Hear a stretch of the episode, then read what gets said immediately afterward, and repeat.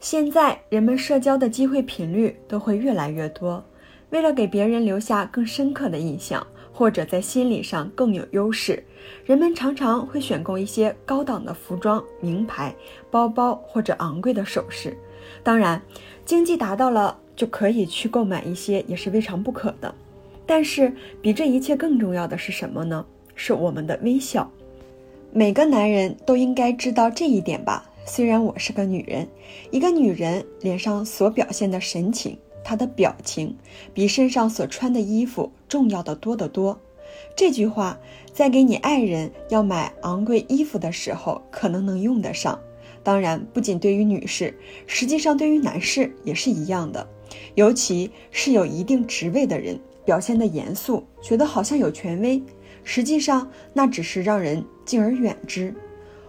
我看很多人对他们真皮的包或者家里真皮的沙发，对真皮是呵护有加，经常去做保养。但实际上，最重要的那个真皮就是我们这张脸，因为一天二十四小时，你走到哪儿，它都跟你到哪儿。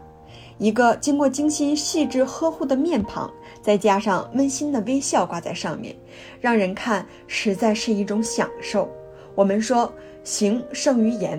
就是当你对别人微笑的时候，你就是向别人表明我喜欢你，我看到你很高兴。我前面说为什么很多人喜欢狗狗呢？因为狗特别喜欢见到主人，所以你自然而然的也喜欢见到它们。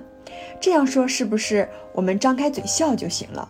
哪怕是一种不诚意的微笑，实际上不是的，微笑也不能去欺骗别人。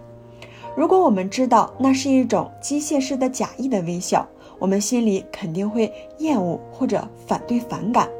所以，我们这里说的微笑是一种真诚的、热心的微笑，就是由内心而发的微笑。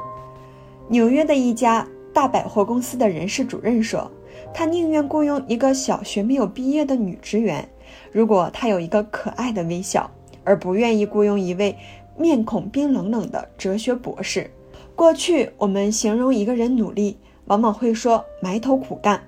实际上，苦干很少有真正成功的，因为苦干的意思就是工作是一个很沉闷、很烦人的事情。那你失掉了工作中的乐趣，难道还能一直坚持做下去吗？或者是即使达成目标，那又如何呢？因为过程还是最长的。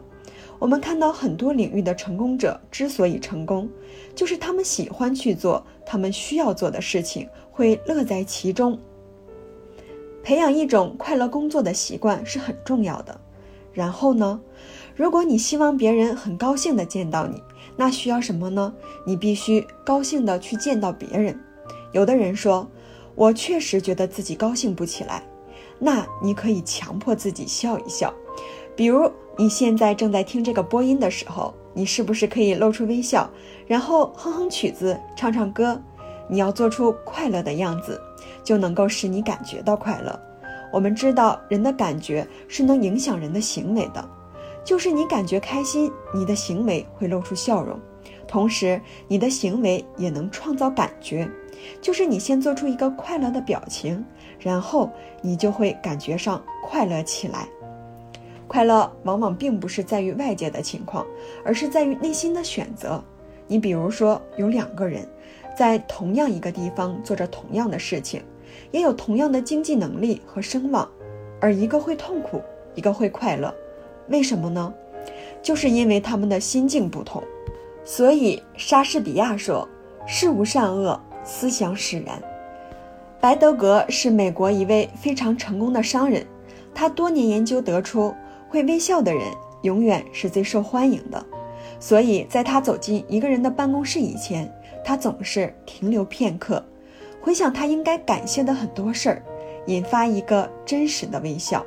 然后，当微笑从脸上渐渐消失的时候，进入室内。他相信，这种简单的技术和他商业上获得巨大成功是有很大的关系。我们中国古话也说：“非笑莫开店。”这就是我们今天所谈的建立美好人际关系的第二大原则：保持微笑。